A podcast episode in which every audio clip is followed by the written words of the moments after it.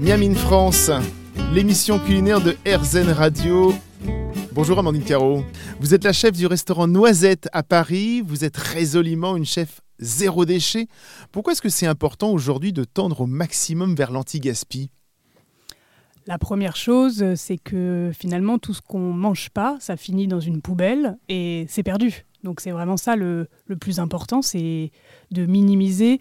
En fait, aujourd'hui, on est en train d'utiliser des terres agricoles pour fabriquer de la nourriture, et si on la consomme pas, c'est vraiment, on a raté toute la chaîne de production pour moi. Donc il faut essayer au maximum de manger nos légumes, il faut essayer au maximum de manger nos fruits, il faut essayer au maximum de manger tout ce qui est viande, poisson, et d'aller vraiment au bout de chaque aliment. Oui, il faut euh, envisager le produit dans sa globalité et, euh, et ne pas considérer que certaines parties euh, sont, sont moins intéressantes que d'autres. On peut essayer, en se creusant parfois un petit peu les méninges, de trouver une recette pour utiliser vraiment toutes les parties d'un poulet, ça c'est plus facile à la maison, ou d'un légume, mais à plus grande échelle d'une carcasse de viande, enfin d'une carcasse de bœuf par exemple.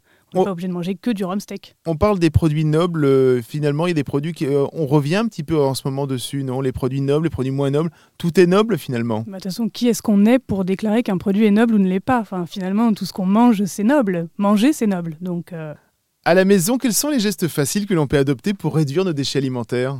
Je pense que la première chose à faire, c'est déjà se rendre compte de ce qu'on jette.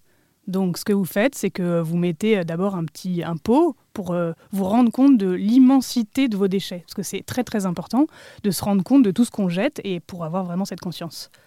Ensuite, euh, ce qui est facile, plus facile à mettre en place, disons, c'est euh, de faire des courses, pas de faire un immense plein de courses, mais de faire plusieurs courses, histoire d'être sûr de consommer tout ce qu'on a dans son frigo et de ne pas laisser des choses moisir dans le fond.